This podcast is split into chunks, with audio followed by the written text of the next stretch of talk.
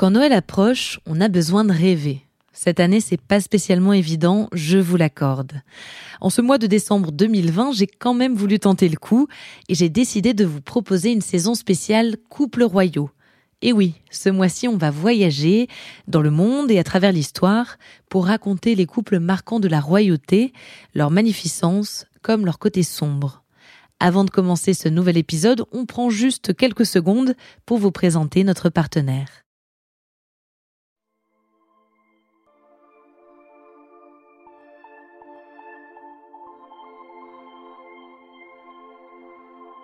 On raconte qu'ils ont formé le couple couronné le plus amoureux de l'histoire.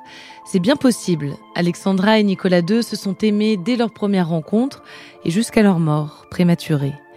De nombreuses correspondances et photographies attestent de l'attachement mutuel du tsar et de la tsarine et de l'amour inconditionnel qu'ils portaient à leurs cinq enfants. Dans leur histoire, une étrange question se pose. Cet amour pourrait-il être en partie responsable de la destinée tragique de cette fascinante dynastie des Romanov?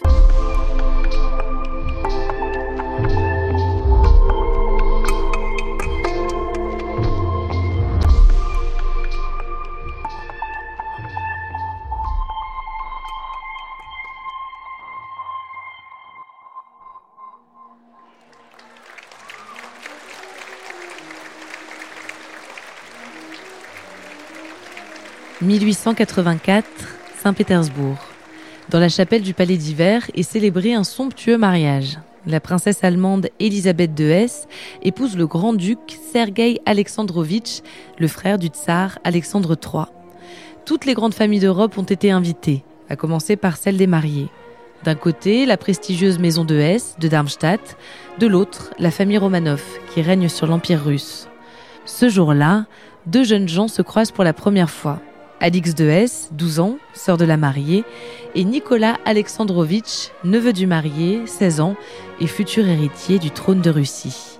Ils ont beau être jeunes, ce jour-là, Alix et Nicolas voient naître entre eux de profonds sentiments.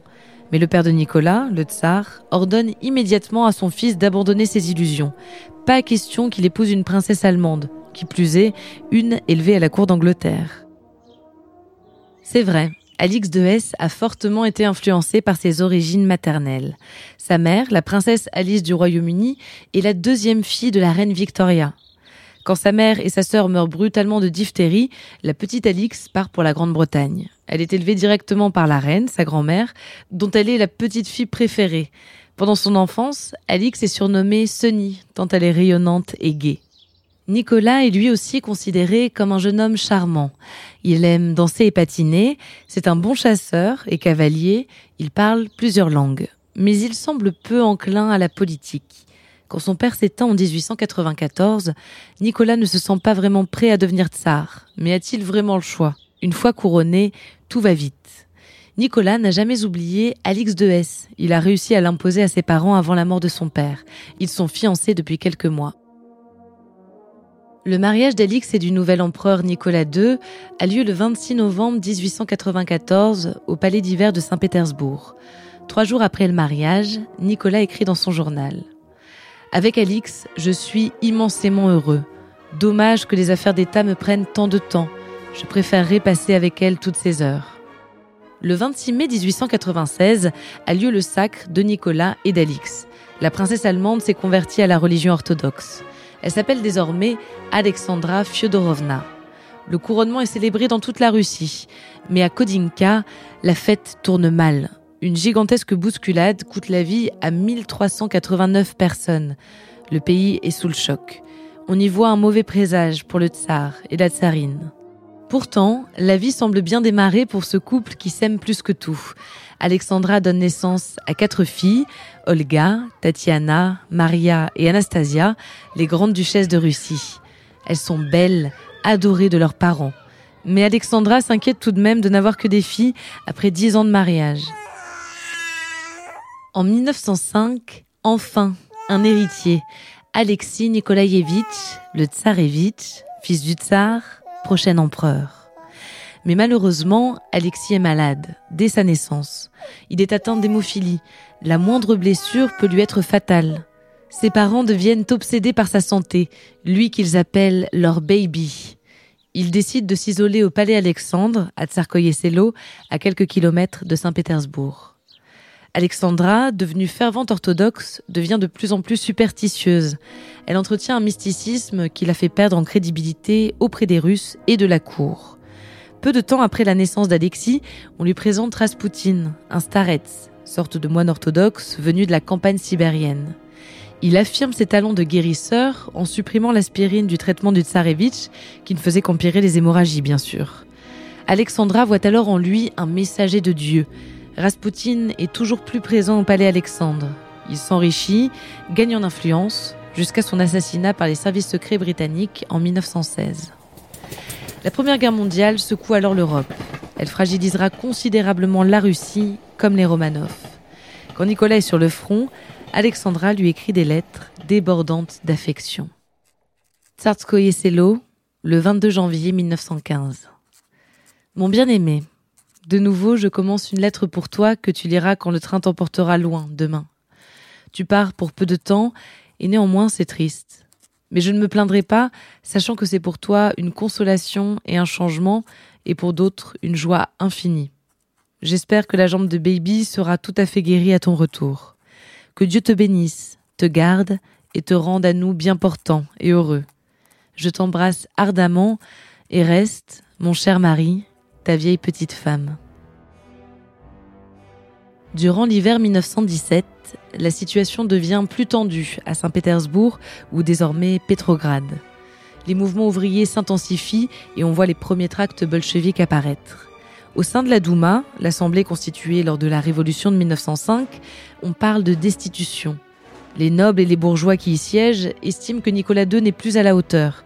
Il n'est pas assez présent dans une Russie en crise, la politique intérieure est délaissée à Alexandra que le mysticisme discrédite auprès de tous. Au sein même de la cour impériale, on veut voir Nicolas abdiquer. Mais on a beau le prévenir, l'empereur fait la sourde oreille. Pour beaucoup, l'aveuglement de Nicolas et Alexandra est causé par l'amour qu'ils portent à leur couple, à leur famille, une sorte de bulle qui les isole du chaos ambiant. À la fin du mois de février, tout s'accélère. Une succession d'événements et de malentendus pousse Nicolas à abdiquer le 2 mars 1917. Dans la circulaire qu'il rédige, il dit céder le trône à son frère, le grand-duc Michel. Alexis est trop faible pour régner. Mais face à la protestation populaire, Michel renonce à devenir tsar. En quelques jours seulement, la dynastie des Romanov, vieille de 300 ans, cesse de régner sur la Russie. C'est une page colossale de l'histoire qui se tourne et qui déterminera toutes les décennies qui suivront. Le gouvernement provisoire arrête Nicolas. Il demande à rejoindre sa famille au palais Alexandre, avant de s'exiler pour toujours en Crimée. Une fois encore, Nicolas et Alexandra ne s'inquiètent pas. Tant qu'ils restent ensemble, avec les enfants, rien ne peut leur arriver. Après quelques mois en résidence surveillée au palais Alexandre, toute la famille est envoyée en Sibérie occidentale. On leur dit que c'est pour les protéger des bolcheviks. Ils passent quelques mois à Tolskov avant d'être enfermés dans la villa Ipatiev à Yekaterinbourg.